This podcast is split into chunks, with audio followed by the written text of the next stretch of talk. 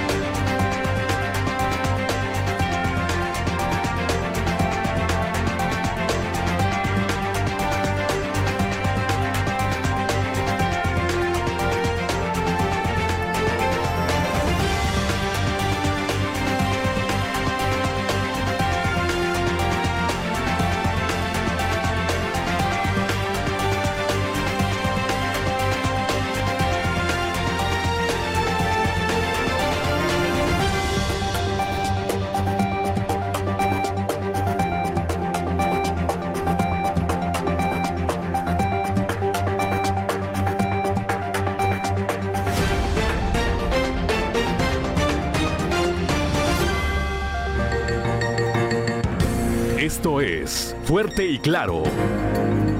Transmitiendo para todo Coahuila. Fuerte y Claro. Las noticias como son. Con Juan de León y Claudia Olinda Morán.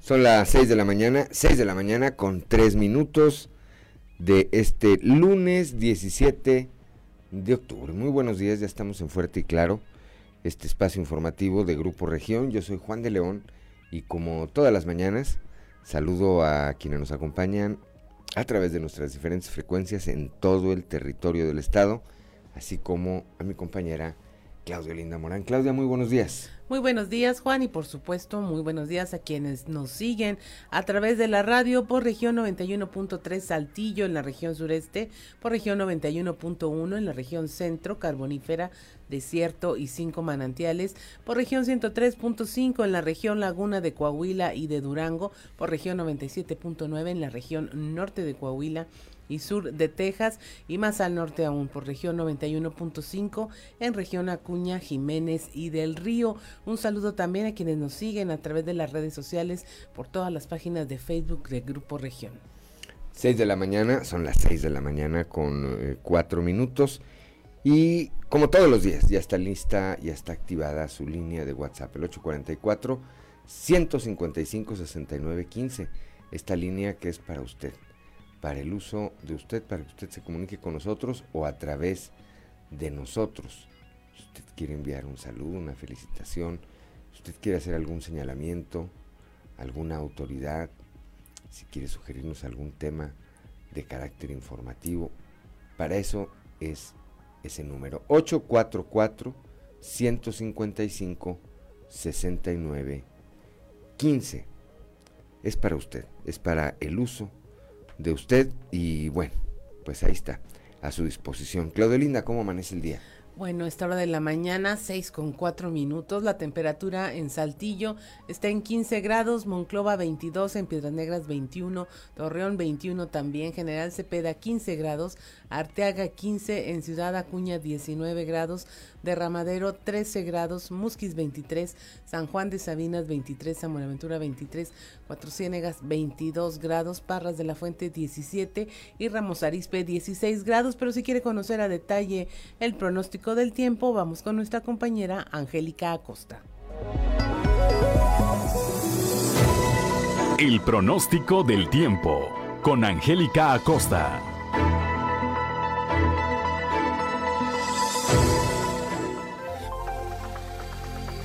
Hola, hola, ¿qué tal amigos? ¿Cómo están? Muy buenos días, qué gusto más saludarte. Feliz inicio de semana. Vámonos con los detalles del clima. Mi nombre es Angélica Costa. Para Saltillo se espera una temperatura máxima de 25 grados, mínima de 12. Durante el día vamos a tener un cielo parcialmente soleadito, va a estar rico, cálido, agradable. Y por la noche vamos a tener bastante nubosidad. Atención, Saltillo, regresan las lluvias. Maneja con muchísimo cuidado, 75% la probabilidad de precipitación y se incrementa más por la noche que durante el día. Esto para amanecer al día martes con nubosidad y lluvia, ¿ok? Ponga atención.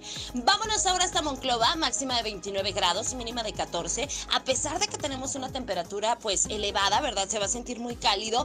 Fíjate que se vienen lluvias. Em, durante el día vamos a tener un cielo principalmente nubladito ahí para Monclova. Por la noche, de igual manera, un cielo principalmente nubladito. Y bueno, de igual manera para Monclova se incrementa la posibilidad de precipitación hasta 87%. Toma tus precauciones, Monclova, ¿ok? Vámonos ahora hasta Torreón, temperatura muy agradable, máxima de 33 grados, mínima de 18. Durante el día, mucho sol, muy cálido, muy agradable. Y por la noche, nubosidad variable, la posibilidad de precipitación muy baja. Y para Torreón, 2%. Excelente, Piedras Negras. Atención, Piedras Negras, también regresan las lluvias aquí contigo.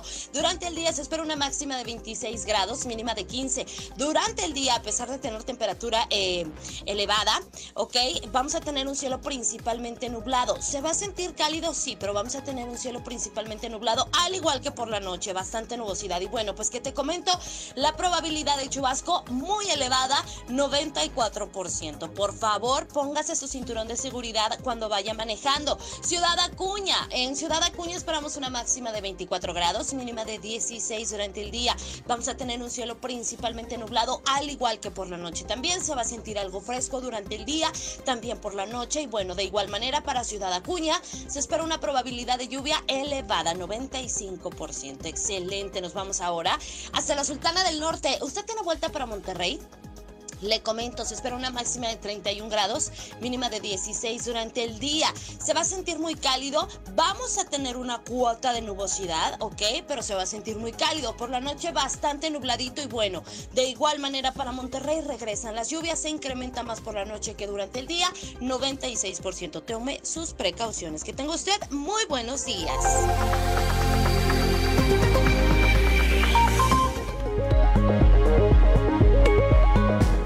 Son las 6 de la mañana, 6 de la mañana con 8 minutos. Saludamos a Felipe Wong, que nos saluda desde Palau. Un saludo.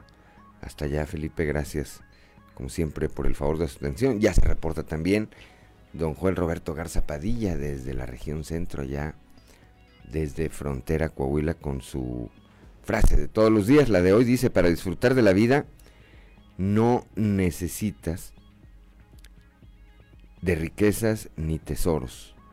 Con tener salud, vida, amor y bendiciones a diario, esa es la riqueza más grande. Bendiciones, pues sí, llena de, de eh, verdad también esta frase. La salud, esa que, que no valoramos hasta que la perdemos. ¿Verdad? El amor, bueno, pues, ¿qué les digo? 6 de la mañana, 6 de la mañana con 9 minutos. Gracias, gracias, don Joel Roberto Garza Padilla. Como siempre, eh, Graciela Jaramillo hace unos momentos por ahí la vi conectada, le mandamos un saludo también. Como todos los días, como todos los días nos acompaña aquí en las emisiones de grupo de Grupo Región y cuando son las 6 de la mañana con 9 minutos vamos como todos los lunes al mensaje del obispo de Saltillo, Monseñor Hilario González García. Mensaje del obispo. Domingo vigésimo novena ordinario, orar siempre y sin desfallecer. La oración es camino ordinario para entrar en comunión con Dios. En la oración reflejamos la firmeza de nuestra fe en Dios, así como la esperanza que nos anima y la generosidad del amor que nos sostiene. Bendiciones de paz y gozo en el Señor para todos los fieles de nuestra diócesis de Saltillo y para todas las personas de buena voluntad que buscan la verdad y la justicia. Este domingo hacemos el envío por vicarías de los mensajeros que nos invitarán a caminar juntos con el rezo del rosario en nuestras casas y comunidades para la celebración de la Virgen de Guadalupe en diciembre. Que en torno a María Santísima hagamos oración permanente por la paz en nuestro corazón, en nuestras familias y en nuestra sociedad. ¿Cómo ha de ser la oración del cristiano? La oración ha de ser siempre y sin desfallecer, nos dice Jesús, es decir, constante y confiada. Si deseamos estar en relación cercana con alguien que amamos, somos constantes en poner los medios para que esa relación se mantenga viva.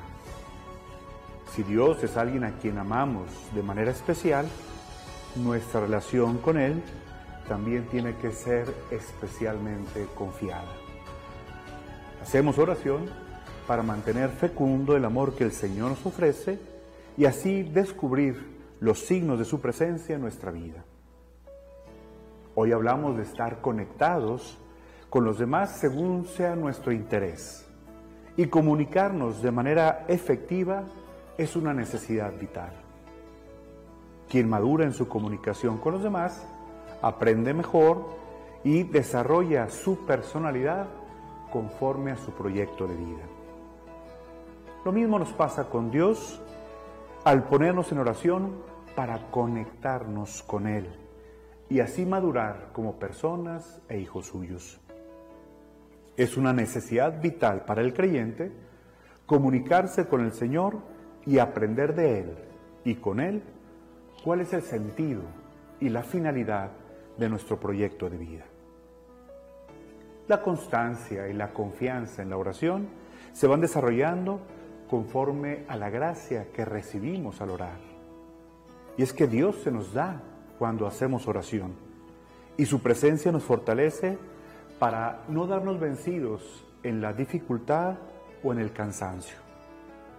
Podemos experimentar nuestra limitación para comprender el plan de Dios pero al orar al Señor, Él nos ilumina y nos anima para que no desfallezcamos. Si somos perseverantes en la oración, descubriremos los signos de la gracia que el Señor nos ofrece para salir adelante. Así podremos decir con el salmista, el auxilio me viene del Señor. Él me protege y está a mi lado, me ayuda en los peligros y cuida de mi vida. Hacemos nuestra la invitación de San Pablo a Timoteo de permanecer firmes en lo que hemos aprendido y se nos ha confiado. La Sagrada Escritura es fuente de aprendizaje para la vida cristiana y en ella encontramos la sabiduría para desarrollarnos en la fidelidad a la voluntad de Dios. Si deseamos ser constantes en la oración y vivir de manera confiada en el Señor, acudamos a la palabra de Dios para educarnos en la virtud y prepararnos para hacer el bien. Que sea Jesús mismo, a través del Evangelio, quien nos enseñe a vivir como hijos de Dios. Bendiciones para todos.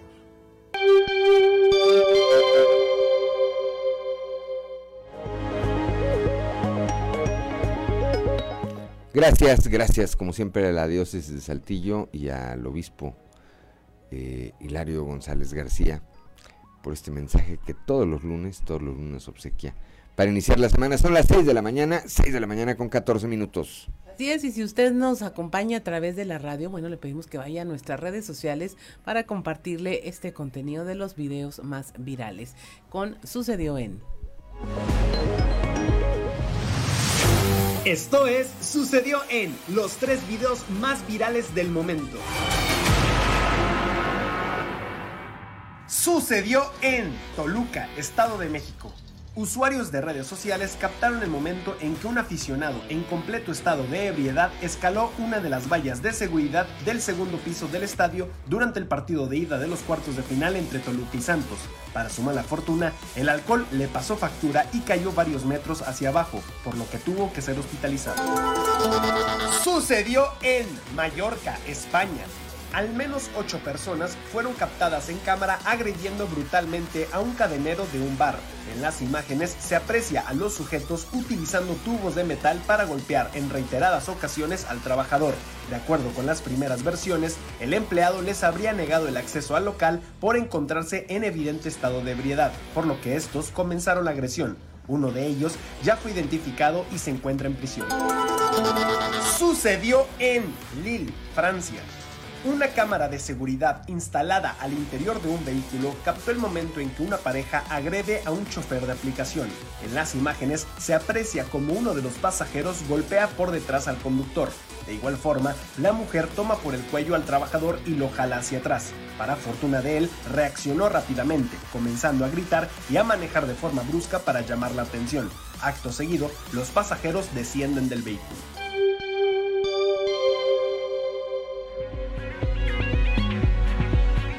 Son las 6 de la mañana, 6 de la mañana con 16 eh, minutos. 6 de la mañana ya con 16 minutos, una mañana agradable. A ver, vamos a tenemos un mensaje. Tenemos un mensaje.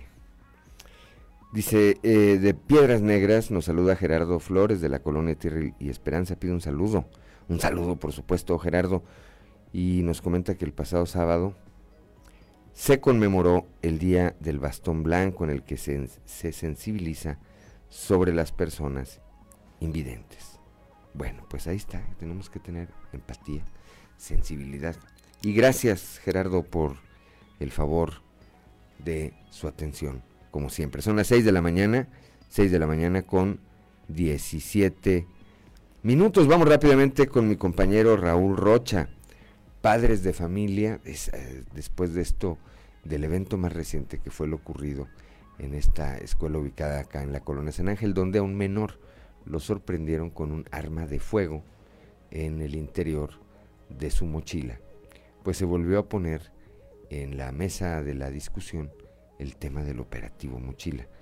Bueno, la Unión de Padres de Familia en el sureste señalan que están pues en contra de este, de este operativo y si se llevara a cabo si se lleva a cabo y se exigen los protocolos bien establecidos. Raúl Rocha tiene la información.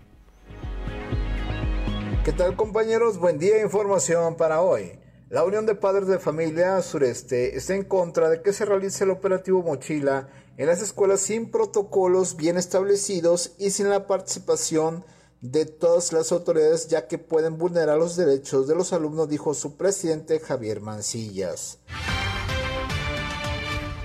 Y en este sentido, pues bueno, nosotros en la Unión Nacional de, Padres de Familia este, subrayamos y reiteramos que, este, pues en primera instancia, pues bueno, la mochila no la tendría por qué revisar la escuela. Somos los padres, los, los primeros responsables los que debemos hacer y saber qué, qué portan nuestros hijos y no los directivos del plantel, ¿verdad? En este respecto, bueno, pues la la, este, la Suprema Corte de Justicia este, establece mecanismos de revisión siempre y cuando la autoridad educativa y los padres de familia estén de acuerdo y que exista una convocatoria y un documento expreso de autorización este, firmado por los padres de familia para que se hagan dichas revisiones, ¿verdad? Esta es la información para el día de hoy. Buen día. Son las 6 de la mañana, 6 de la mañana con 19 minutos, Claudelina Morán. En la región centro detectan un nuevo caso sospechoso de viruela símica. Nuestra compañera Guadalupe Pérez nos tiene los detalles. Muy buenos días, saludos desde la región centro. En espera de resultados de un caso sospechoso de viruela símica se encuentra la cuarta jurisdicción de salud. Así lo informó el titular de la misma, el doctor Faustino Aguilar Arocha, quien mencionó que si bien no se reúnen todas las características en relación a este contagio, aún así enviaron la muestra para descartar o confirmar si es o no este tipo de viruela. Realmente lo único que tenemos es un caso sospechoso sospechoso porque realmente no reúne todas las características, pero como quiera se le mandaron a hacer pro y esperamos de que de que los, cuando los envíen por parte de la, del secretario de salud, siempre nos hace las notificaciones de, de los casos. Entonces, afortunadamente pensamos que no sea, pero hasta que no tengamos los resultados podemos decir que es un caso nuevo. Y además de esto, eh, se sigue todo el protocolo de atención, de cerco sanitario y de vigilancia epidemiológica para él y para su familia. Y sobre todo son, son gente joven, de 19 años y el que más tiene 29. Saludos desde la región centro para Grupo Región Informa, Guadalupe Pérez. Son las 6 de la mañana, 6 de la mañana con 21 minutos, gracias a Guadalupe Pérez allá desde la región centro. Estamos en Fuerte y Claro. Una pausa, una pausa y regresamos.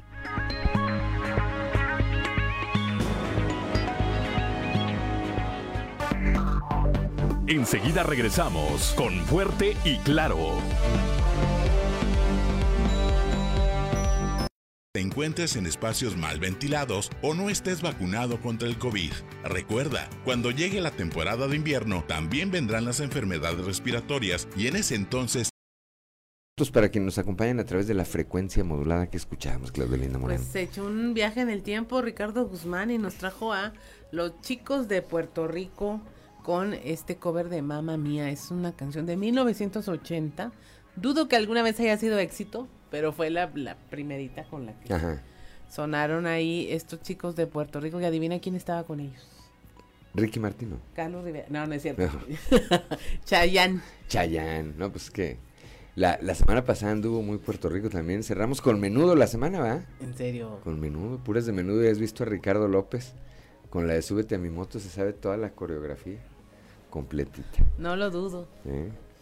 Bueno, pues ahí está, para que nos acompañen a través de la frecuencia modulada cuando son las 6 de la mañana, 6 de la mañana con 26 minutos. Vamos rápidamente a la portada del día de hoy de nuestro periódico Capital que en su nota principal eh, destaca esta información de la que ya nos hablaba Raúl Rocha.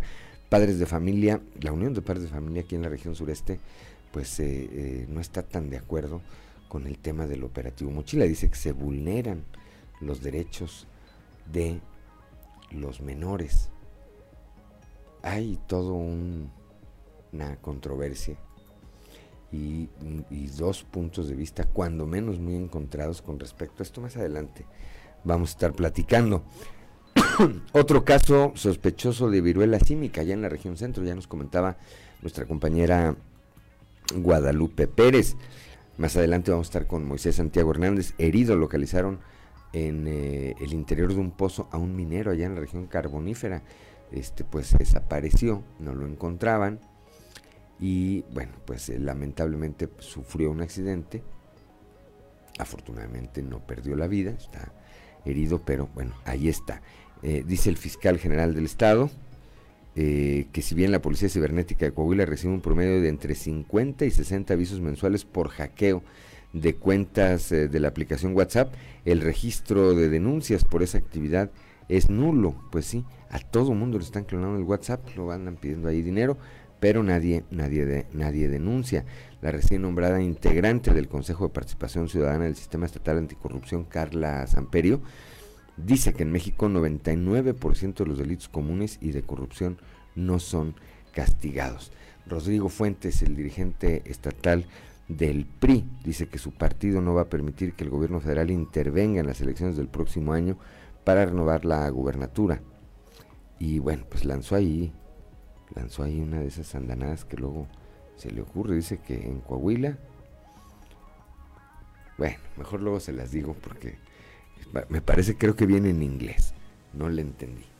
Aquí en la capital del estado, el alcalde José María Fraustro Sillera, acompañado por su esposa, la señora Beatriz Eugenia Dávila de Fraustro, presidenta honoraria del DIF Saltillo, encabezó la caminata en el marco del Día Internacional de la Lucha contra el Cáncer de Mama que se conmemora este 19 de octubre. Al encabezar la tradicional cabalgata de Allende, el secretario de Inclusión y Desarrollo Social, Manuel Jiménez Salinas, destacó que gracias al trabajo coordinado en seguridad que encabeza el gobernador Miguel Riquelme, hoy Coahuila es un estado fuerte y seguro que permite que se puedan hacer eventos de este tipo a lo largo y a lo ancho de la entidad. 6 de la mañana, 6 de la mañana con 29 minutos. Vamos ahora a nuestra columna en los pasillos.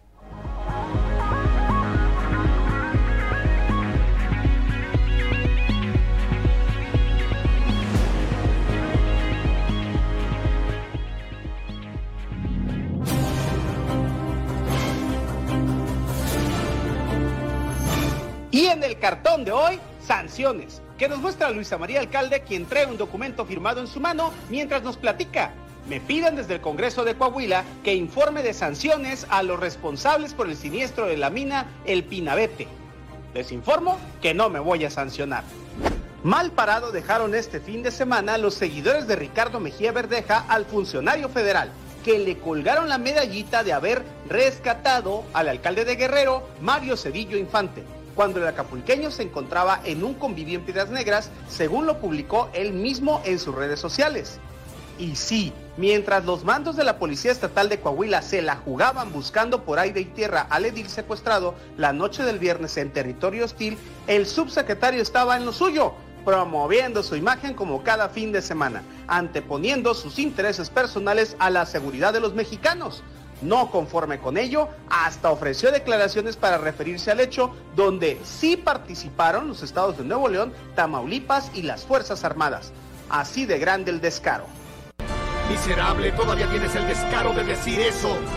Quien dicen anda muy llevadito es el flamante secretario del Ayuntamiento de Saltillo, Carlos Estrada, pues cada que puede, en los eventos que representa a su jefe, entre broma y broma, hace comentarios subidos de tono o totalmente fuera de lugar acerca de algunas personas que están presentes. Estaría bien que antes de bromear recordara el famoso dicho que dice, el que se lleva, se aguanta. No sea grosero, señor.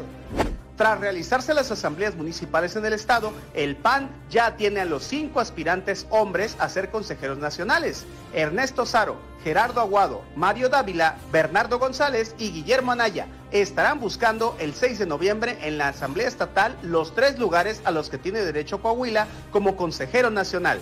Las que tienen su lugar seguro al cubrir las dos mujeres a las que tiene derecho el Estado, tras no recibir la inscripción de alguna más, son la exdiputada local Blanca Epen y la actual regidora del municipio de Torreón, Alma Fong. Unas merecidas vacaciones son las que se tomó el obispo de Saltillo, Monseñor Hilario González. Así lo informó la Pastoral de Comunicación Social de la Diócesis de Saltillo, por lo que se espera que González García retome sus actividades la siguiente semana. ¡Vacaciones!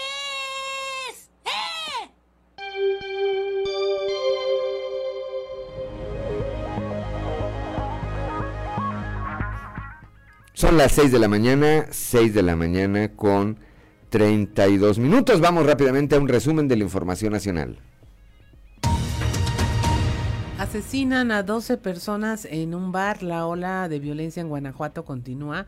La noche del 15 de octubre, un grupo armado irrumpió en un bar de Irapuato y asesinó a 12 personas. Los paramédicos confirmaron la muerte de seis hombres y seis mujeres, además de tres lesionados. Ya el 21 de septiembre, un grupo armado había atacado un billar, dejando un saldo también de 10 personas muertas.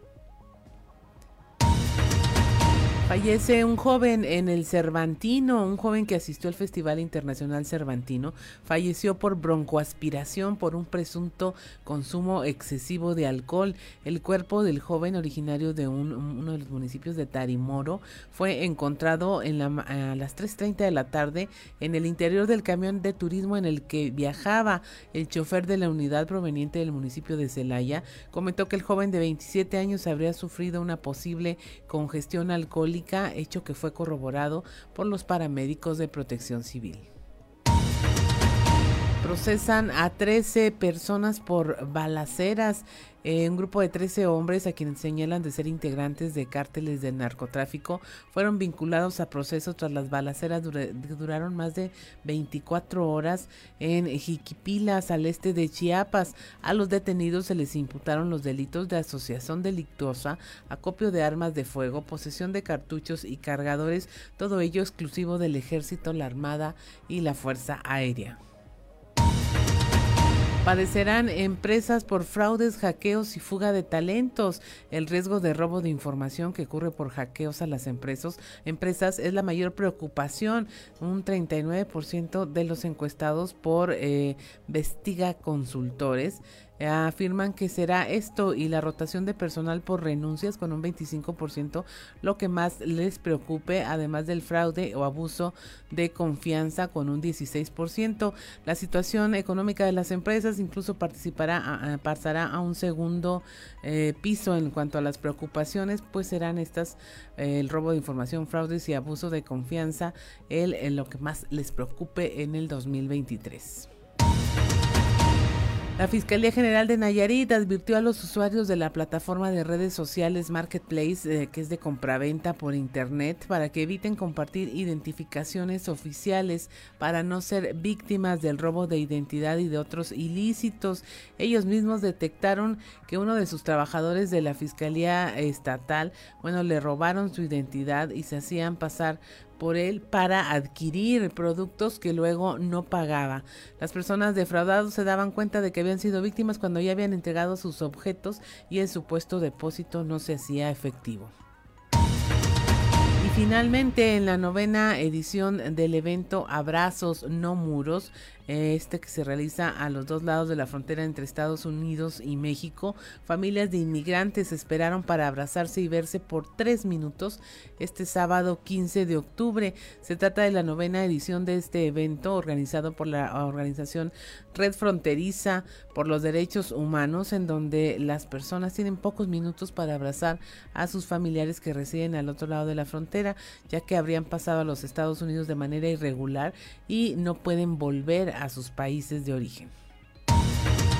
Y hasta aquí la información nacional. Son las 6 de la mañana, gracias Claudelina Morán, 6 de la mañana con 36 minutos. Saludamos a don Alfredo Castillo Melchor, que nos saluda, dice feliz inicio de semana, lleno de bendiciones para todos ustedes. Un abrazo fuerte en cabina y saludos desde la Ciudad de México, donde nos eh, acompaña todos los días. Saludos también a mi tía Margarita Briones Luna. Buenos días. Dios los bendiga. A ti también, tía. Ya debe de ir para, para la chamba. Moisés Santiago Hernández, nuestro compañero allá en la región carbonífera, ya sigue también esta transmisión a través de las redes sociales. 6 de la mañana, 6 de la mañana con 37, con 37 minutos antes de ir a lo que sigue. Bueno, recapitular, Claudia, este fin de semana, pues dos notas importantes que luego con el trajín y con el, la interrupción de las actividades se pierde. Eh, apareció lamentablemente sin vida la senderista que estaba extraviada acá en la Sierra de la Marta. Después de varias horas en que los rescatistas lograron llegar para recuperar eh, sus restos y de acuerdo a lo que eh, a las primeras informaciones que se difundieron el día de ayer Respecto a su autopsia, se señala que murió a causa de diversos golpes que se habría provocado al caer desde una gran altura, ahí en un barranco. Por eso la razón del eh, sitio en el que la encontraron. Lamentable, sin duda. Y bueno, también el fin de semana eh, el alcalde de Guerrero, Coahuila, Mario Cedillo, regresaba de un evento de pueblos mágicos celebrado en Oaxaca, aterrizaron en Monterrey, Nuevo León, se trasladaron eh, por vía terrestre, él y un grupo de funcionarios y familiares que lo acompañaban en dos vehículos. Cuando atravesaban Nuevo Laredo, Tamaulipas, fueron interceptados. Alcanzó a hablarle ahí a alguno de sus funcionarios. Le dijo, oye, nos vienen siguiendo dos camionetas con personas armadas y ahí se perdió la comunicación. Eh, una vez que se supo de esta alerta, el gobernador del estado, Miguel Riquelme, estableció comunicación con el secretario de gobernación, con el secretario de la defensa, con el secretario de la marina y en coordinas con el gobernador del estado de Tamaulipas, Américo Villarreal, que recién acaba de tomar y establecieron una serie de operativos que llevaron más tarde a la liberación del alcalde y el grupo de personas y funcionarios que los acompañaban. Ahí en la guardarraya entre Tamaulipas y Coahuila fueron pues esperados por las fuerzas estatales de Coahuila y pues acompañados ya hasta el municipio de Guerrero donde están ya trabajando y ocupados cada quien de sus cosas. Tuvo, pues contra todos los pronósticos, habrá que decirlo Claudia, tuvo un final feliz esta historia.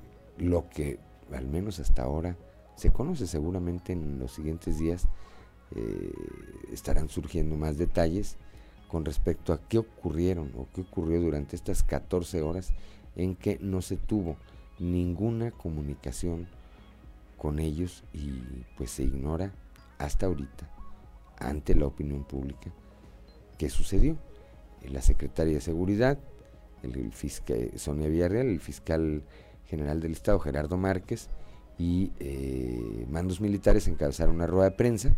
Ahí explicaron que apenas estaban eh, pues eh, en, la, en la cuestión de dar su, su declaración estas personas encabezadas por el alcalde para pues conocer los detalles de lo que había ocurrido. Repito, me parece que lo más importante es que tuvo un final feliz esta historia. Destacar el trabajo pues de coordinación como lo ha venido haciendo el gobernador Miguel Riquelme y bueno, pues no faltó ahí algún seguidor del subsecretario de Seguridad Mejía que le quiso colgar el mérito y bueno, pues eso le trajo ahí una bola de rechiflas eh, en las redes sociales. Yo digo, ignoro si haya sido con la aprobación o con la venia del propio subsecretario, pero me parece que flaco favor le hicieron, porque la rechifla estuvo a todo lo que da. 6 de la mañana con 41 minutos. Una pausa y regresamos.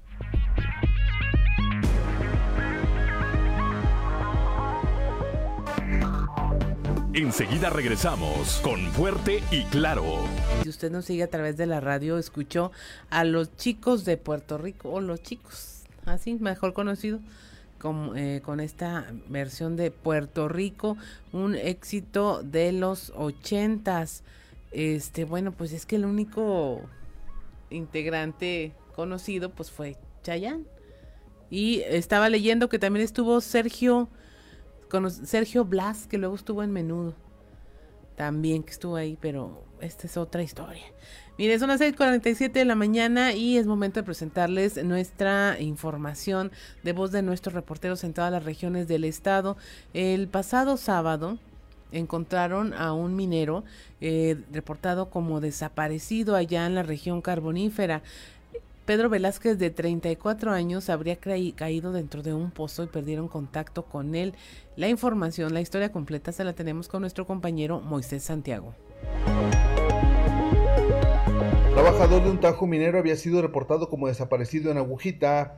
Pedro Velázquez Hernández, de 34 años de edad, perdió contacto con sus familiares la tarde del viernes. Lo reportaron desaparecido, pero había caído en un pozo minero abandonado, por lo que resultó polincontuido con fractura de clavícula izquierda, tórax inestable y costillas rotas.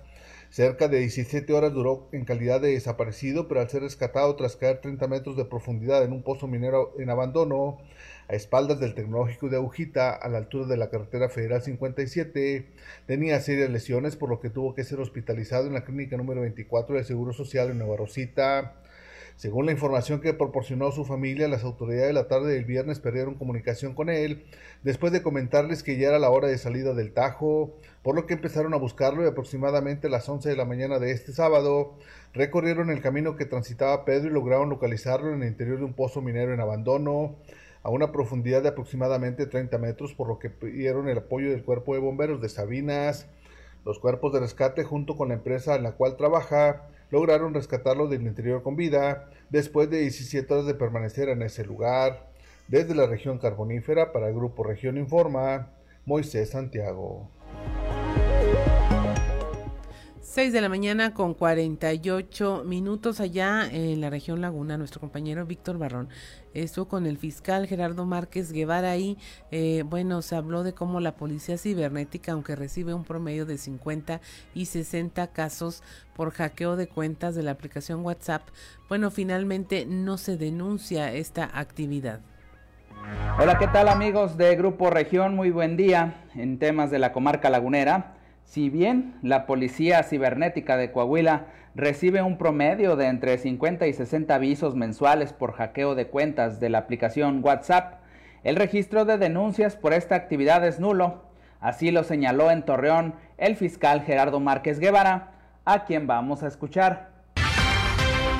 En realidad no tenemos uh, registro importante de este tema, eh. o sea, son solamente algunas uh, este, auxilios, alertas, este, que tienen que ver precisamente con estos, uh, con estas extorsiones a través de las redes, como el WhatsApp, como el Facebook, y, pero no tenemos denuncia denuncia. Regularmente nos piden auxilio para que podamos nosotros cancelar las cuentas o recuperarlas en ocasiones nos piden auxilio para establecer la veracidad de la solicitud de estos eh, cantidades de dinero y bueno, hemos logrado que no las eh, depositen. Desde La Laguna reportó Víctor Barrón. Un saludo a todo Coahuila. De la mañana con 50 minutos. Y pues hablando de delitos que quedan impunes, la recién nombrada integrante del Consejo de Participación Ciudadana del Sistema Estatal Anticorrupción, Carla Samperio, dijo que en México el 99% de los delitos comunes y de corrupción no son castigados. La información con Néstor González. Amigos, muy buenos días. Me da mucho gusto saludarlos. Quiero informarles que eh, la integrante del Consejo de Participación Ciudadana del Sistema Anticorrupción, Carla Samperio Flores, dijo que el 99% de los delitos en México no se castigan, así que por ello es importante involucrar a los ciudadanos en el combate a la corrupción. Esto fue lo que dijo Carla Samperio. Tristemente sabemos en México el 99% de los delitos quedan en la impunidad, independientemente de si es de corrupción o de penales o demás. Entonces creo que también tenemos que fortalecer esa confianza en el ciudadano de que necesitamos sí observar denunciar y darle seguimiento para que pues no dejemos que mueran en el cajón y poder abatir este tema de impunidad. Yo creo que es un círculo vicioso, ¿no? El tema de la impunidad, entonces el ciudadano pues no confía, entonces dice, ¿para qué denuncio? Y ahí se va haciendo más grande. Entonces sí creo que tenemos un gran reto en convencer a la ciudadanía. Volvemos con ustedes, muy buenos días. 6 de la mañana con 51 minutos. Este domingo la diócesis de Saltillo habilitó espacios en sus parroquias para la aplicación de vacunas contra el COVID. Esto como parte de una jornada de vacunación masiva dirigida a personas mayores de 18 años. Leslie Delgado nos tiene los detalles. Buen día, informando desde la ciudad de Saltillo. Este domingo, la diócesis de Saltillo habilitó espacios en sus parroquias para la aplicación de vacunas anti-COVID de la farmacéutica CanSino Biotech como parte de la jornada de vacunación masiva dirigida a personas mayores de 18 años. Para tal efecto, se dispuso de cinco iglesias distribuidas entre los municipios de Saltillo, Ramos Arizpe y Monclova. Cabe señalar que la Secretaría de Salud puntualizó que en esta ocasión se aplicará un total de 90.000 dosis en las ocho jurisdicciones sanitarias hasta este sábado 22 de octubre. En el caso de la Catedral de Santiago, acudieron alrededor de 60 personas para inmunizarse desde temprana hora. Asimismo, en la fila que se acumuló en el atro de la parroquia se formaron algunos colaboradores de la diócesis de Saltillo, como acólitos, ministros e incluso feligreses que aprovecharon las actividades religiosas dominicales. Finalmente, el prelado local dio a conocer que el obispo de Saltillo, Monseñor Hilario González, ha exhortado a la población para que se vacune contra la COVID-19 desde que comenzó la inoculación en todos los sectores de la población. Informó para Grupo Región Leslie Delgado. Son las 6 de la mañana, 6 de la mañana con 53 minutos, Claudelina Morán. El Departamento de Seguridad Nacional de los Estados Unidos anunció la deportación de personas eh, de origen venezolano por la frontera de México y Estados Unidos. La información con Norma Ramírez. Como parte del trabajo conjunto de la administración Biden-Harris destinado a crear un sistema inmigratorio justo, seguro y ordenado, el Departamento de Seguridad Nacional anunció la implementación de medidas conjuntas con México para reducir la cantidad de personas que llegan a esta frontera sudoeste y crear el proceso más ordenado y seguro para quienes huyen de la crisis humanitaria y económica en Venezuela. Lo anterior lo dieron a conocer por medio de un comunicado por parte del Consulado de Estados Unidos en Nuevo Laredo, Texas. Este es un importante mensaje del gobierno de los Estados Unidos para migrantes de Venezuela. Aquellos venezolanos que vengan a la frontera con Estados Unidos serán regresados a México. No se les permitirá ingresar. Ya está funcionando un nuevo proceso que les permite hacer una solicitud por Internet para viajar por avión a los Estados Unidos desde donde se encuentran. Esa es la única manera de entrar. Sigan el nuevo proceso. No vengan a la frontera con Estados Unidos. Informó Norma Ramírez. Sopas. Ya más directo, ¿verdad? Más directo no se puede. 6 de la mañana, son las 6 de la mañana con 55 minutos. Una pausa y regresamos.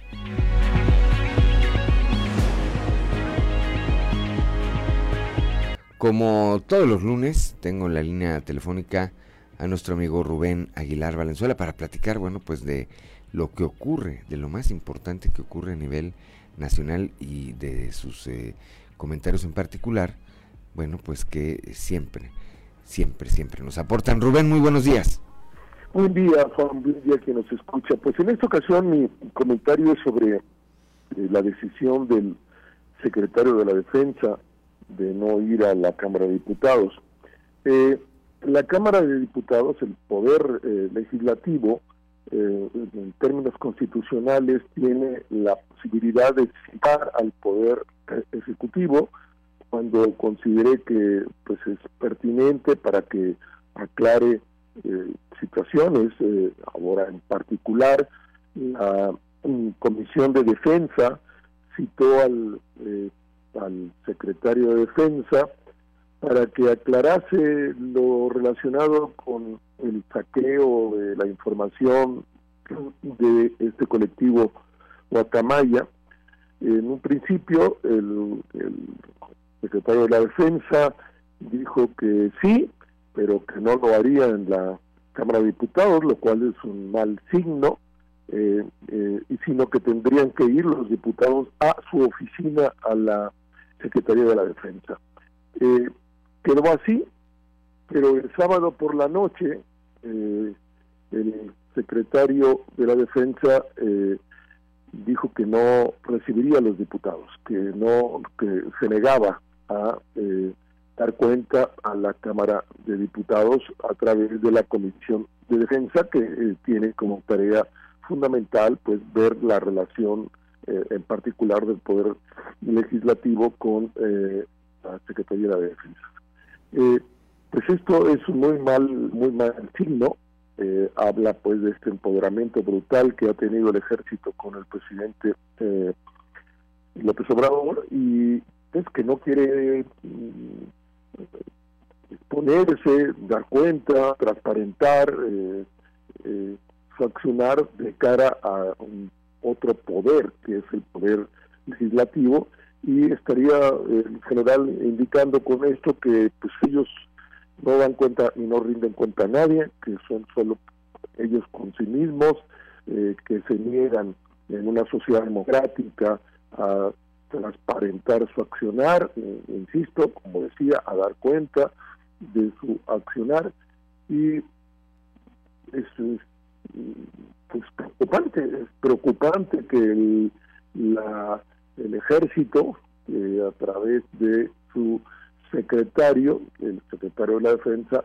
se niegue a eh, comparecer ante eh, el poder legislativo. Habrá que ver qué sucede en los próximos días. Por lo pronto, pues queda eh, desde la Secretaría de la Defensa de manera unilateral negándose a, asistir a esta reunión con la Cámara de Diputados. Y pues nosotros eh, como ciudadanos pues estamos representados en la Cámara de Diputados. Eh, hemos elegido a los sus integrantes, entre otras cosas, para que cumplan una función como esta de pues que el poder ejecutivo de cuenta de sancionar a otro poder en condición de igualdad y no que se niegue a, este escrutinio, Juan. Sí, Rubén, bastante grave el hecho de esta eh, bueno actitud, esta postura de eh, la Secretaría de la Defensa a través de su titular. Primero, pues porque da cuenta del empoderamiento, como bien eh, cita, sin precedente que tiene hoy el ejército mexicano, específicamente la Secretaría de la Defensa. Por otro lado, pues me parece que también abre el paso a que otras dependencias del Poder Ejecutivo pues digan lo mismo, digan, no, bueno, pues si no fue el de la defensa, pues si nosotros, ¿por qué hemos de ir, verdad? Este, y, y creo que en este, en esta ruta, en esta ruta, pues eh, lo peor que podría ocurrir es que se vaya desdeñando el peso que tiene el poder legislativo y pues que estemos ante un eh, gobierno federal o ante una serie de instituciones que digan pues lo que diga o haga el poder legislativo ni nos viene ni nos va cuando están obligados por ley a hacerlo Rubén.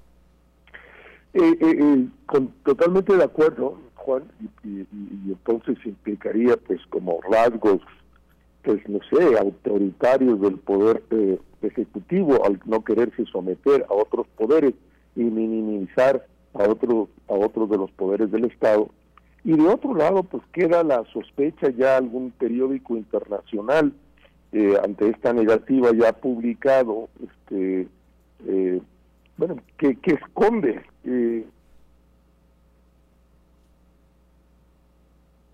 Se nos fue ahí la comunicación la, información que, que, se esconde, actos de corrupción, actos de violencia, eh, no, no, debilidad de la propia estructura institucional que fue tan fácil hackear los documentos. Eh, no, no es un buen signo, este, va en contra de la imagen que el ejército debe proyectar a la sociedad ser una institución eh, pues garante de la constitución, eh, defensora del derecho, para eso está el, el Valladar, el último eh, defensa de la Constitución, pues son las Fuerzas Armadas y que las Fuerzas Armadas no se quieran sujetar a la Constitución en este apartado particular, que es eh, dar cuenta a otro poder, en este caso al Poder Legislativo, preocupa y, bueno, pues eh, avala o da derecho a pensar que el ejército esconde cosas y que no quiere transparentarlas y ponerlas sobre la mesa. Sobre todo en un momento, Rubén, en que, bueno, pues se acaba de discutir toda la discusión eh, que generó este tema de su permanencia en tareas de, en tareas de seguridad, en tareas de seguridad hasta el 2028, si no mal eh, recuerdo. Este, acaba de estar sobre la mesa esa discusión, seguramente seguirán eh, las opiniones. Hay quienes dicen, no, nos estamos militarizando. Hay quienes dicen, bueno, a ver, eh, hay lugares en que si no está el ejército, pues están totalmente, ahora sí, en control de los delincuentes. Entonces hay, hay posturas encontradas, pero finalmente se está cuestionando el papel del ejército y luego asumen esta actitud, pues me parece que no abona, no abona al prestigio, al respeto, que se ha tenido eh, pues eh, desde siempre o desde hace mucho por esta por esta institución Rubén sí yo, yo, yo pienso sí como tú dices bueno se ha, se ha extendido ese periodo hasta el año 28 2028 para que el ejército pueda mm, seguir eh, cumpliendo funciones de seguridad pública en las calles. No es su función. La función del ejército es seguridad nacional, deberían eh, las fuerzas eh, las policías estatales y locales hacerse cargo de la seguridad eh, pública por diversas razones, pues muchos estados del país son incapaces de, a través de su fuerza pública hacerse cargo de la seguridad, en ese caso pienso que es un ejemplo excepcional el estado de Coahuila, como a partir de sus fuerzas públicas, eh, eh, estatales, municipales, se ha hecho cargo y ha bajado los índices de, de, violencia de manera radical y el ejército colabora a las funciones sustantivas que eh, realiza el gobierno del estado. No es así en general en todos los estados del país, con honrosas excepciones como Coahuila y algunos otros estados como Yucatán, pero eh, sí, todavía lo hace más complicado. Si vas a estar en la calle hasta el 28 haciendo una serie de funciones de corte eh, eh, de seguridad pública y no te quieres sujetar a la, al, escrutinio, pues es muy grave. Y si además ahora eres eh, dueño de empresas privadas como el aeropuerto, la terminal 4 del aeropuerto de la Ciudad de México, Santa Lucía, o vas a ser dueño de quién sabe si entrará o no en funciones el tren Maya, pero eres dueño de eso, bueno, y, haces un montón de otras funciones este, en el país, eh, pues lo menos que puedes es transparentar tu accionar y, y, estar eh, sujeto al, escrutinio de los otros poderes, en este caso el Poder Legislativo, cumpliendo la Constitución. Por lo pronto, el general eh, el que preside la Secretaría de la Defensa se ha negado de manera pública, abierta y eh, de, eh, eh, arbitraria y unilateralmente desconociendo a otro poder, es grave. Espero que el, secretario de la Defensa recapacite y, pues proponga una nueva fecha este, de, encuentro. por lo pronto, los diputados de la comisión han manifestado de manera pública su frustración ante esta eh, eh, decisión del, secretario de la Defensa y bueno, pues eh, dicen que esto que estamos comentando, que el secretario de la Defensa minimiza al poder legislativo, no respeta la, la, normatividad y es muy, muy grave que una autoridad de esa dimensión no respete la vida institucional, cosa que pues ahora en este gobierno se ha hecho costumbre, lo cual no eh, implica que nos, que nos que lo aceptemos y que nos acomodemos y que no digamos lo que realmente está eh, sucediendo. Totalmente, totalmente de acuerdo, Rubén. Pues bueno, vamos a estar atentos a ver qué ocurre. Yo creo también que lo mejor sería que hubiera una reconsideración eh, por parte del general Luis Crescencio Sandoval y que dijera, a ver, bueno, no se pudo en esa ocasión, pero vamos a sentarnos y vamos a ver qué Ojalá, eso sería, eso sería lo deseable. Vamos a estar atentos, Rubén. Gracias, como siempre. A ti, Juan, buen día, buen día si nos escucha. Excelente lunes. Gracias. Siete de la mañana, siete de la mañana con 12 minutos. Sí, en momentos en que creo que el ejército tiene que estar a salvo de cualquier eh, tipo de cuestionamiento. Siempre tiene que estar a salvo porque es la institución pues eh, garante de la defensa del país. Eh, el papel que ha jugado en los últimos años eh, en estados como, como Coahuila es muy claro. Su participación en tareas de seguridad es muy clara. Los resultados ahí están a la vista. No son eh, imaginaciones o no son cifras, no. Pues la realidad que vivimos todos los días aquí en el estado y que vemos hacia otras entidades, lo que acaba de ocurrir con el alcalde Guerrero en Tamaulipas, lo que ocurre en Zacatecas, lo que ocurre en Nuevo León, pues nos hace tener la dimensión de dónde estamos parados en materia de seguridad y parte de ese resultado, parte importante, ha sido del ejército mexicano. 7 de la mañana con 13 minutos, Claudia Linda Morán. Así es, y bueno, vamos ya a nuestro momento de conversación del día de hoy. Eh, esta mañana tenemos en la línea telefónica a Yajaira de la Cruz.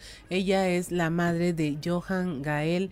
Usted sabe, ya van siete años de su desaparición y justamente en octubre se cumplieron a inicios de este mes pero también eh, coincide con el desafortunado caso de eh, la senderista que fue encontrada también ya sin vida luego de varios días de su búsqueda en la sierra. Eh, queremos platicar con Yajaira porque pues a la par de este caso ellos estuvieron muy al pendiente de lo que ocurría con la senderista, no tienen ninguna información, están esperando ahí que eh, un cambio en la, en la Fiscalía de Nuevo León pues eh, signifique algo positivo en la búsqueda de Johan Gael. Muy buenos días, Yajaira. Buenos días, muchísimas gracias por el espacio.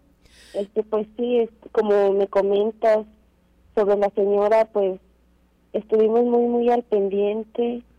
Eh, pues gracias a Dios se encontró desafortunadamente pues sin vida, pero pues fue algo que, que sí movió mucho, pues a mucha gente, ¿verdad? Igual como ha estado moviendo lo de Johan. Este, este, ¿qué te puedo decir? La señora pues tenía la esperanza de, encontrarla ahí, ya que ella pues decidió subir más hacia arriba, ¿verdad? Entonces, pues sí se ha dicho mucho sobre eso de del movimiento que se hubo, pero pues sabemos que la señora todos pensábamos que ahí iba a estar porque ella subió a la sierra, o sea, teníamos la esperanza que la encontraran pues más rápido. Ajá. Desafortunadamente con Johan ha sido pues muy difícil porque pues a Johan se lo llevaron del lugar. Hay, esa certeza, Yajaira, de, porque si hubiera ido hacia otro lado, lo hubieran localizado, eh, el haber encontrado a la senderista, eh, el movimiento que se hizo, el, el barrido, eh, nunca han encontrado nada de Johan Gael. Eh, como me comentas, o sea, de Johan hasta la fecha ya van siete años. Al principio se hicieron las investigaciones ahí, pues casi tres días. Estuvimos ahí. Johan, a la edad que él tenía en ese entonces, Johan no pudo haber avanzado tanto. Este Johan no quedó ni un pedacito de, de alguna prenda, algún zapato. No hubo nada que encontráramos del niño. O sea, todo indica que al niño se lo llevaron del lugar.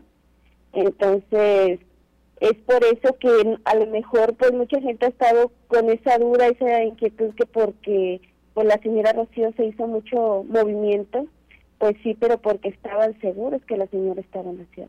De Johan quedó descartado por la edad que Johan tenía, porque Johan, claro que él, pues la primera acción que él iba a hacer iba a llorar, iba a gritar porque él no sabía para dónde caminar, vaya y la señora pues gracias a esto ya es una señora ya más grande con, con experiencia entonces ella iba pues a subir a la sierra, a como nosotros le dijimos, ¿sabes? nosotros fuimos, pues vas a la sierra a, sentirte pues libre. Así es. Libres y pues desgraciadamente nos tocó a nosotros de nuestro pequeño, pero Así es. créeme que cada día todavía no, no lo podemos este creer que haya pasado pues en un rancho. Entonces, ninguna pista, fue una situación similar y el hecho de no encontrarlo es lo que más les indica a ustedes que se fue, fue llevado por alguien a otro lugar. Claro, este, a todo este tiempo todo nos indica que ese carro gris que vimos nosotros a lo lejos, que todavía no estamos como, es en la sierra, no hay cámaras, no hay nada, o sea, es algo muy difícil, todo nos indica que es un suru gris un Jetta gris, no estamos completamente bien seguros qué carro fue. Ajá. Eso indica que ese carro se llevó a Johan y pues desgraciadamente no sabemos dónde pudiera estar Johan. Pero pues la fe la tenemos muy puesta en Dios de que tenemos la esperanza y la fe de que Johan está vivo, que Johan está vivo porque desgraciadamente las malas noticias llegan muy pronto, entonces al no saber nada de nuestro pequeño y nosotros como padres sentimos que él está vivo. A eso, a eso voy, eh, Yajaira. Buenos días, le saluda Juan de León. A siete años, eh, pues me queden claro que ustedes no pierden la esperanza y que al contrario mantienen, mantienen la fe en, pues en algún momento eh, volverse a encontrar con él. Sí, este, la fe es algo muy difícil, pero la fe la tenemos muy bien, muy bien puesta en Dios que en cualquier momento vamos a encontrar a Johan es muy difícil cuando tienes una persona desaparecida, eh, cada momento, los días, las horas que pasan, desgraciadamente los meses, los años, pero tenemos esa esperanza de volverlo a abrazar, de, de tenerlo en nuestros brazos. Sabemos que va a ser difícil porque ya Johan ahorita él cuenta ya con 10 años. Él, si Dios quiere, esperemos en Dios que para el día de su cumpleaños esté con nosotros, que es lo que más anhelamos. Entonces, pues no nos queda más que seguir en esta búsqueda, en esta lucha para, para encontrarlo. Así es, Yajaira. Y bueno, ahora con eh, las investigaciones, la tecnología que hay, eh, yo creo que eso permite acrecentar la fe en que algún día lo puedan encontrar. Y pues no nos queda más que desearte toda la fortaleza que hasta ahora han tenido tú y tu esposo, el papá de, de Johan Gael, que los mantienen en esta lucha. Eh, vemos nosotros historias de los desaparecidos, de las personas desaparecidas, y de repente, de repente puede haber buenas noticias. Sí, claro, de igual manera, pues no sé si llegaron a ver una, una nota que tiene como cuatro días que salió de una muchacha que se habían, bueno, se robaron a una niña de tres años. Ajá. Y hace, y después de 27 años la encontraron y fue por medio de Facebook, o sea, compartieron la foto de la niña de cuando ella desapareció, o sea, de, de bebé y la misma muchacha se conoció, de hecho ahorita te comparto la nota, es algo que a nosotros pues nos da más fortaleza, más fe de decir nosotros en cualquier momento, esperemos que no pasen tantos años, pero en cualquier momento podemos encontrar a Johan, que es lo que siempre le pedimos a la gente, que nos apoyen a compartir, que no se olviden de, de Johan, porque hasta la fecha pues no lo hemos encontrado y pues no nos queda más que agradecerles. Así es, la búsqueda sigue. Muchas gracias, Yajaira, por haber conversado con nosotros esta mañana y pues deseamos que pronto, pronto haya muy buenas noticias. Muchas gracias. No, muchísimas gracias a ustedes por el espacio y, y pues cualquier cosa aquí estamos y les agradecemos mucho. Gracias a ti, gracias a ti por conversar con nosotros. Son las 7 de la mañana con 21 minutos. Estamos en Fuerte y Claro. Regresamos.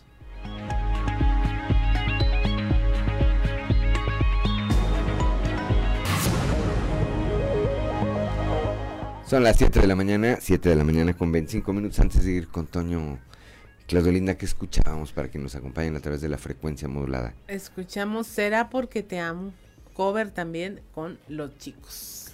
Los chicos, te digo que anda, muy... Arrancó la semana muy alegre ahora eh, Ricardo Guzmán. Esta sí fue más, más conocida, ¿no? Sí, totalmente. Porque pues ya, había un antecedente popular. Totalmente. Eh, ¿Será porque te amo Richie Poveri o algo así? Sí, alguien de ellos pues son de la época Claudia. No, se Sí, se llama Cultura General, la amable Siete de la mañana con 26 minutos. Toño Zamora, muy buenos días. Buenos días, Juan. Buenos días a, las personas que nos sintonizan a esta hora.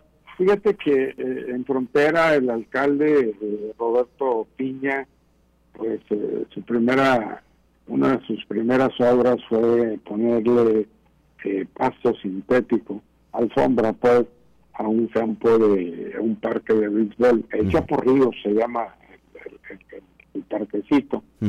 Pero ahora con la venta de Textil México va a tener lana como para 5, 10, 20, 30 parques de béisbol ¿eh? porque estás hablando Juan de un mínimo un porcentaje del 3% de, de, del total de la venta lo que recibiría el ayuntamiento por concepto de, del impuesto de, sobre adquisición de inmuebles. Y, pues bueno imagínate yo no sé para cuánto te, para cuánto te guste que cueste una empresa de ese de ese tamaño no sé calculándole 800 millones de dólares al de cuánto es el 3%, no son que 24 millones hay días que no nos los ganamos, Toño. sí, 24 millones de dólares son como 240 millones de pesos. Y aparte, mi Juan, aparte eh, el predial, por si no lo había pagado, pues sí, pues es otra lana con lo del predial. Entonces, este, van a tener lana hasta para aventar para arriba ahí en, Ciudad Frontera, ¿no? Yo bueno, necesitan, necesitan cuidarle las manos, Toño, que no vaya a comprar otros dos camiones de basura, este, porque se va a echar otro clavado ahí. pero los de, pero ya son usados los que compró, ¿no? Por eso, pero los compró como si fueran este, eléctricos. Oye, espérate, dicen que eran de él. ¿Que eran de él? Sí, dicen. A mí no me consta. Válgame. Bueno, que pues esos camiones los, los usaba cuando cuando cuando la- eh, trabajaba en la administración de, de, de este, ¿cómo se llama? De, de paredes. de paredes. Que ahí se hizo una se hizo una lanita compró dos camiones y pues que dicen que esos fueron los que se autocompró pero parece que quienes lo anunciaron que fueron alguien del PAN pues esa información no la tienen pues es cuestión de que investiguen tantito si quieren seguirle en el rollo ¿verdad? si no pues ahí que muera y asunto arreglado. Pues mira, Y bueno, bueno que le caiga dinero, bueno que le caiga dinero al municipio, bueno también pues que los regidores y las autoridades responsables de esto tengan muy bien eh, documentado el ingreso y el eh, y la distribución, el gasto de ese recurso, de ese Fíjate recurso que económico. eh, eh, el tema de, de, de Cummins, que, que es la, la empresa que, que está adquiriendo Texil México, de aquí de, de Ciudad Frontera, ti- ti- tiene un, un, este, ¿cómo se- hay inquietud entre los directivos que, que estuvieron en, en Ciudad Frontera, porque por la llegada de Napoleón Gómez Urrutia al sindicato, o sea, el sindicato de, de Napito, que esté al frente de, de, de esa, de esa empresa. Entonces ahí, pues ay, ¿qué hacemos? ¿Cómo le hacemos? ¿Le entramos? ¿No le entramos? ¿Nos hacemos para atrás? ¿No nos hacemos para atrás? Parece que, que, que ya les explicaron cómo está el rollo, cómo está el asunto. Eh, les, ha- les hablaron de la paz laboral que se respira no solamente en el Estado, sino en la región centro.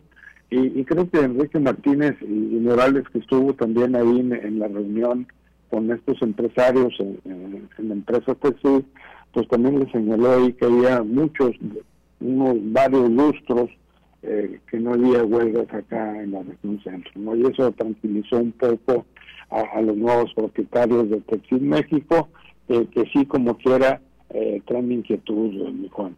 Pues como todos los empresarios, ¿qué más quieren que de tener condiciones de respeto al Estado de Derecho y de paz eh, laboral para poder llevar a cabo eh, pues su trabajo, ¿verdad? Para que sus inversiones les, eh, les reditúen. Y nosotros como Estado, bueno, pues que eso siga así para que sigan llegando Claro que sí. empresas, eh, Toño. Sí, ya para terminar, mi Juan, este, hoy a las 19, 8 minutos, 19 horas 8 minutos, cumple Altos Hornos de México tres días sin, producir por la falta de material.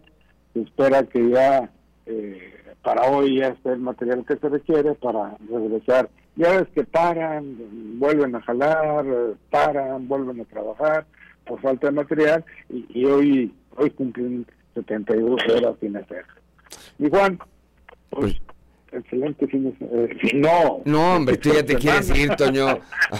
¡Qué bárbaro! Eh, excelente fin de semana, no, no.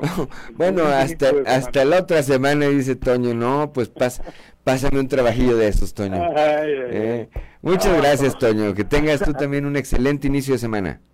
Hasta mañana. Hasta mañana, 7 de la mañana con 31 minutos, Claudio Linda Morán. Así es, y continuamos con los eh, enlaces. Dios ama, vamos con Dios ama, con el sacerdote Josué García.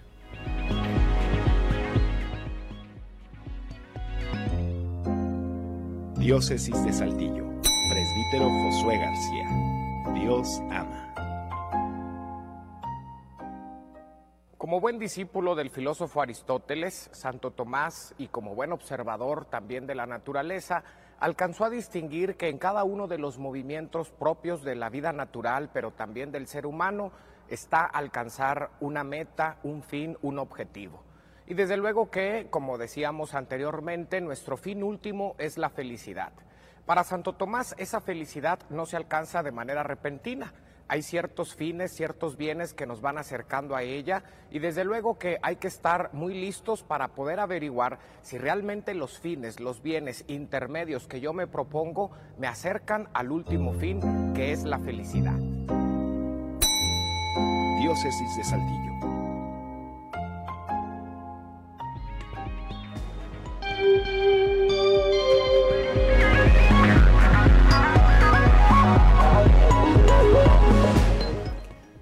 Son las 7 de la mañana, 7 de la mañana con 33 minutos. Ya, vamos a ir a Parras. En un momento más vamos a establecer comunicación con nuestro compañero Ricardo Martínez, allá, desde el municipio de Parras de la Fuente. Pues hubo novedades este fin de semana también. Un eh, autobús de pasajeros se incendió. Estuvieron a punto de morir ahí cerca de 50 personas eh, que viajaban a bordo de esta unidad. Este, pues se salvaron, ¿verdad? Se salvaron. Ya está en la línea telefónica. Se salvaron de este accidente. no así una persona que murió calcinada en la carretera Saltillo Torreón, me supongo que a causa de otro percance. Los detalles los tiene Ricardo Martínez, que está ya en la línea telefónica. Ricardo, muy buenos días. ¿Qué tal? Muy buenos días, Juan de León, eh, licenciada Claudelina Morán, muchos, muy buenos días, eh, muchas gracias este, por este enlace. Eh, pues les comento que durante este fin de semana, eh, pues lamentablemente hay hechos relevantes en torno a lo que es eh, Parras de la Fuente, para ser un poquito más precisos en lo que es la carretera Saltillo-Torreón. El día sábado por la mañana, aproximadamente a las 7 de la mañana, primeramente un hecho sin duda alguna muy triste, en donde una persona pierde la vida. Esta persona transitaba a bordo de una camioneta tipo GMC de lo que es de Saltillo, hacia Durango, a la altura del kilómetro 184. Eh, la persona eh, de este vehículo circulaba a exceso de velocidad. Se sabe que es una persona de sexo masculino, eh, la cual no mide su distancia con un vehículo tipo Torton, en donde pues se impacta por la parte trasera. Este camión tipo Torton circulaba en el carril de baja, se impacta en la parte trasera y de inmediato luego del percance comienza a incendiarse la camioneta tipo GMC donde circulaba una persona de, la cual tripulaba una persona del sexo masculino.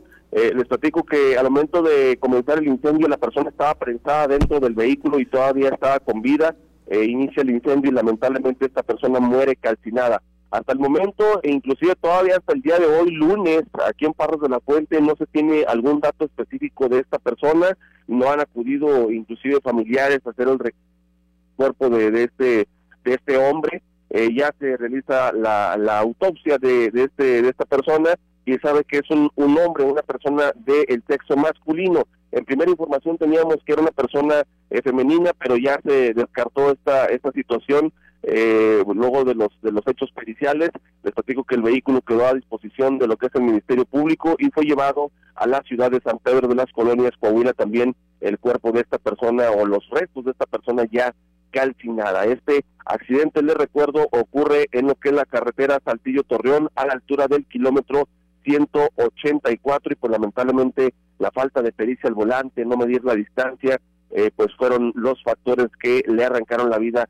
a esta persona, eh, la cual quedó pues eh, obviamente en el lado de, del, chofer, es el, el, conductor único tripulante de este vehículo. También, eh, pues, platicarles en un hecho similar, pero muy afortunado, en donde corrieron con suerte más de 50 saltillenses que salieron de la capital del estado eh, rumbo a la comarca lagunera, a Torreón, Coahuila, al Parque España. Eh, iban a prestar un servicio de, de lo que es de meseros a, lo que es el, el lugar antes mencionado, eh, al eh, viajar por lo que es la carretera Saltillo-Torreón a la altura del kilómetro 166, eh, pues el camión en el que eh, viajaban sufre una falla mecánica en lo que es las, las llantas traseras, las llantas comienzan a amarrarse, empieza a salir demasiado humo, se percata el chofer de esta de esta unidad, se detiene en una en un área de descanso en esta carretera y pues comienza el incendio en la parte trasera del vehículo.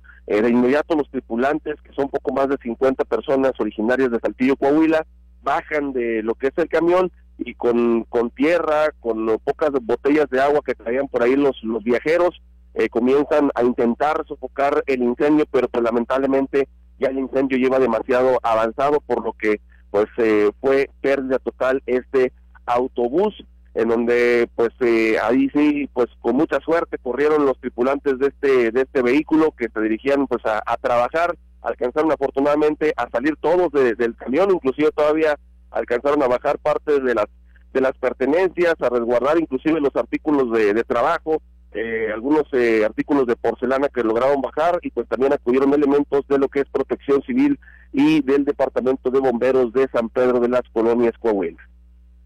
Eh, malo que se haya incendiado este camión, bueno que haya tenido el tino, el chofer, de actuar a tiempo y bueno, pues que el, las personas que iban ahí hayan podido salir sin ningún contratiempo mayor, lamentable el fallecimiento de esta otra persona que tiene un percance y muere calcinada ahí en la carretera. Ricardo Martínez, como siempre, gracias por tu reporte muy completo. Un saludo allá hasta Parras de la Fuente. Gracias, que tengan un excelente día.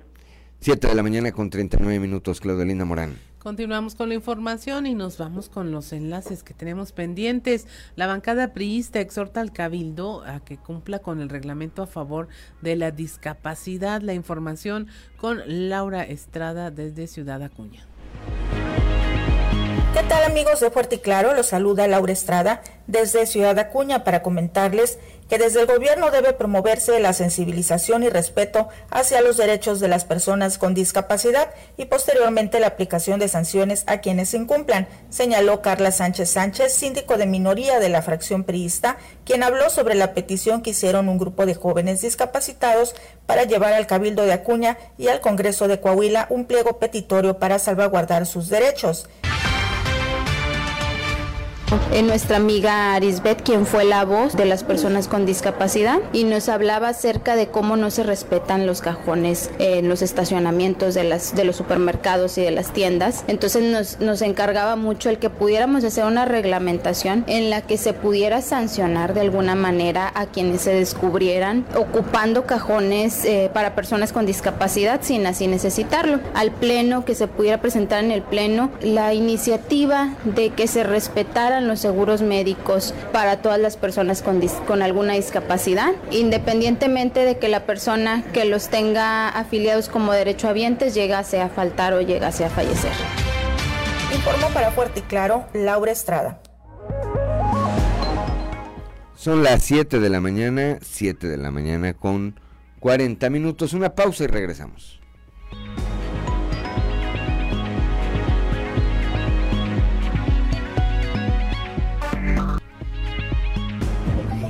Algo que vale la pena leer con Alberto Bortman. Excelente jornada, estimado amigo Juan de León y amigo Radio Escuchas. Mil gracias por su sintonía. Esta semana en Algo que vale la pena leer vamos a platicar del libro sobre hormigas y dinosaurios del escritor chino Cixin Liu. Y es que si toda la historia de la Tierra se concentrara en un solo día, una hora equivaldría a 200 millones de años un minuto a 3.3 millones de años y un segundo a 55 mil años. ¿Qué hacía la vida en la Tierra? ¿El resto de los seres vivos nadaban, corrían, se reproducían y dormían sin más? ¿Fueron poco inteligentes durante estos miles de millones de años o es acaso que la luz de la inteligencia solo iluminó nuestra pequeña ramita en medio de un sinfín de ramas del árbol de la vida? Parece poco probable, opina Xi Liu. Luego del enorme éxito alcanzado con su trilogía de los tres cuerpos, Cixi Liu se ha posicionado como el escritor chino de ciencia ficción más reconocido y premiado de los últimos tiempos. Y es que aunque la mayoría de sus obras se publicaron inicialmente desde 2006 en su país de origen, no fueron traducidas al español sino unos 10 años después. Aquí nos llegaría su primer libro por ahí del 2016 más o menos, por lo que eh, su figura en esta parte del mundo conserva una actual vigencia. De ahí que su última entrega literaria, publicada este 2022 sobre hormigas y dinosaurios de Editorial Nova, haya recibido eh, una gran expectativa y curiosidad. Dejando de lado las narraciones sobre el futuro y la galaxia, Liu se remonta en esta ocasión al pasado, concretamente al periodo Cretácico superior, donde hábilmente genera una atmósfera en la que dos especies, las hormigas y los dinosaurios, establecen una relación de cooperación que les permite evolucionar social, científica y económicamente.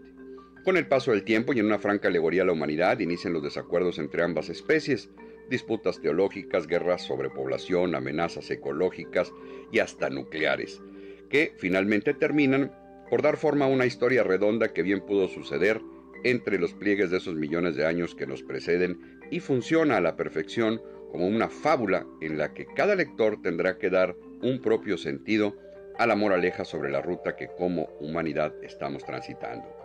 Una lectura por demás interesante con bien cuidados toques de humor que la vuelven amena, pero cuya trama engancha lo suficiente para buscar llegar al final donde evaluaremos el poderío y la fuerza de unos contra la cantidad e inteligencia de otros, todos tripulantes del mismo planeta. Es la recomendación literaria de esta semana sobre hormigas y dinosaurios del escritor chino Xixin Liu.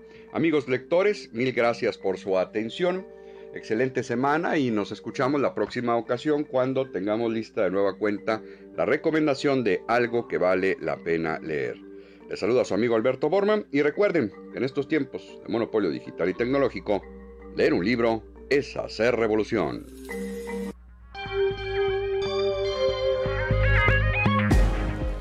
Son las 7 de la mañana, 7 de la mañana con 48 minutos. Continuamos con la información en el marco del Día Mundial de la Alimentación, Marcela Gorgón Carrillo, presidenta honoraria del DIF Coahuila, señaló que una de las prioridades de esta institución es garantizar la alimentación saludable de las personas que viven en situación de vulnerabilidad. Expuso que se cuenta con programas como Mi Forti Desayuno, que otorga alimentos saludables a niñas y niños de planteles educativos en zonas populares y rurales, así como del el programa AMA Adulto Mayor en Abandono, que garantiza la entrega de apoyos alimentarios y los centros comunitarios y comedores de las personas adultas mayores que otorgan este beneficio a quienes más lo necesitan. Maricela Gorgón eh, detalló que a través de Mi Forti Desayuno se han entregado más de 85 millones de raciones de desayunos con los parámetros recomendados en materia de calidad nutricional en más de 1.400 centros educativos.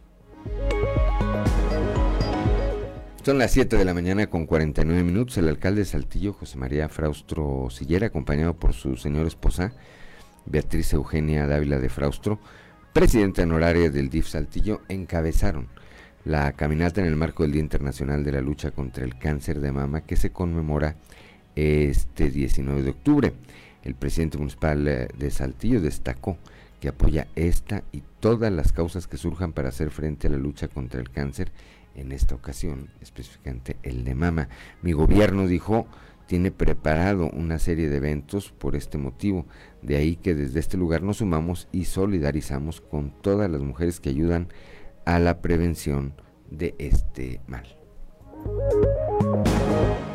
Son las 7 de la mañana con 50 minutos. A ver, fuera el Tigres, ¿verdad? Fuera Santos. Bueno, Cruz Azul estaba jugando, no. Y pasó. Fuera también. Tenemos un amigo que se llama Lauro Posada. Yo creo que no va a ir a trabajar hoy. Debe estar deprimido. Pero bueno. 7 de la mañana con 50 minutos. Vamos con Noé Santoyo al mundo de los deportes. Resumen Estadio con Noé Santoyo.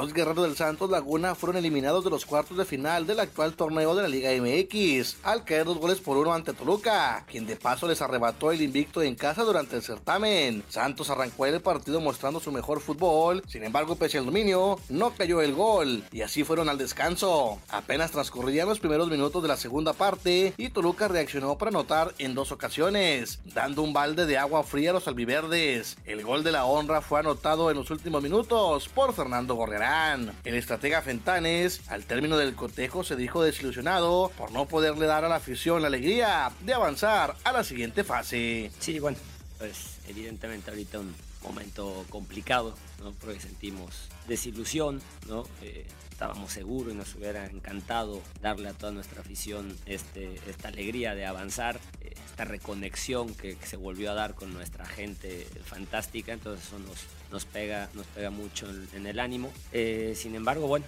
¿no? Eh, sí, como bien dices, ¿no? Detalles en estas, siempre en los detalles en el fútbol son importantes y en estas instancias pues lo son aún más, ¿no? Es decir, el nivel de los equipos que, llegamos ya a esta fase es el más alto y, esos detalles que a veces en el torneo por ahí se escapan, pues evidentemente en una liguilla ya, ya no. Ayer Pachuca derrotó en la Bella Irosa a Tigres, dos goles por uno, resultado que en global fue empate a dos, pero por posición en la tabla, los dirigidos por Almada avanzan a la siguiente ronda. Con esto quedaron definidas las semifinales. América se medirá a Toluca y en la otra llave Monterrey a los Tuzos. Hoy se darán a conocer los días y horarios de esos encuentros. Mediante un comunicado, el Guadalajara le dijo adiós al estratega mexicano Ricardo Cadena, en lo que será la continuación de la reestructuración que se da en la institución, a la espera de noticias sobre este proceso que ha anunciado la misma directiva. El Real Madrid le dio un baile al Barcelona y ganó el clásico español tres goles por uno, dando de esta manera un duro golpe de autoridad en la liga. Los autores de los goles merengues fueron obra de Benzema, Valverde y Rodrigo. El descuento para los Bolgranas fue de Ferran Torres. Torres.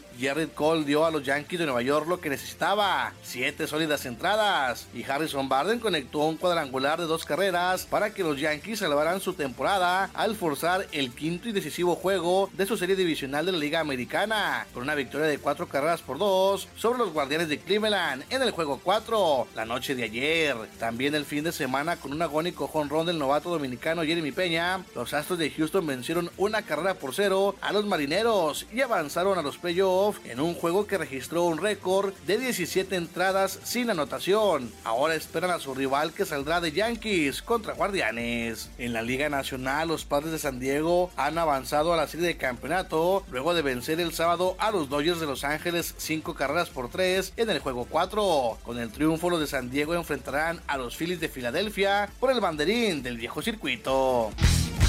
Resumen Estadio con Noé Santoyo.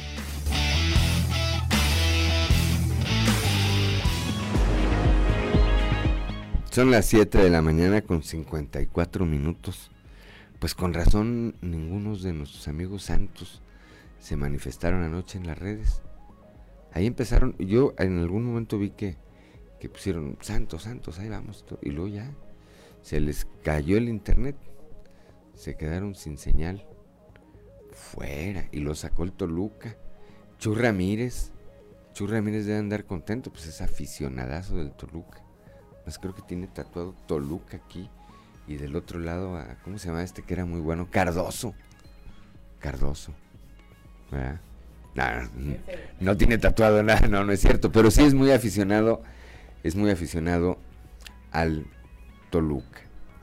Entonces, Toluca, América, por supuesto que le metió otros 5 al Puebla. De tal manera que el marcador global quedó 11-1 como en juego de béisbol, ¿verdad? Monterrey, que fue el que sacó a Cruz Azul, o si el Reyes, anda chiflado, ¿verdad? Y el otro es el Pachuca, ¿verdad? El Pachuca. Bueno, ¿quién? A ver, Ociel, que todo lo sabe. ¿Quién va contra quién, Ociel? Ahorita quién nos va a comentar, o acá Ricardo Guzmán también. Toluca contra América y Pachuca contra Monterrey. No, pues la Monterrey, eh, la, final entonces va a ser Pachuca América. Hoy hasta acá se oyeron las carcajadas de Ociel Reyes. Gracias, gracias por el favor de su atención. Llegamos al final de este espacio informativo. Eh, esta mañana de lunes ya. Lunes 19. Eh, no, 17 Lunes 17, ya me parezco a Toño Zamora. Feliz fin de semana, no. Lunes 17, lunes 17 de octubre. Gracias como siempre a Ricardo Guzmán en eh, la producción, a Ricardo López en los controles, a Claudio Linda Morán por su acompañamiento, su, su equilibrio, su compañía siempre, a Ociel Reyes y Cristian Rodríguez, Cristian Rodríguez y Ociel Reyes que hacen posible la transmisión de este espacio a través de las redes sociales, pero sobre todo, pero sobre todo gracias a usted, que nos distingue con el favor de su atención. Lo esperamos el día de mañana a partir de las 6 y hasta las 8 de la mañana aquí en Fuerte y Claro, un espacio informativo de Grupo Región bajo la dirección general de David Aguillón Rosales. Yo soy Juan de León y le deseo que tenga usted el mejor inicio de semana.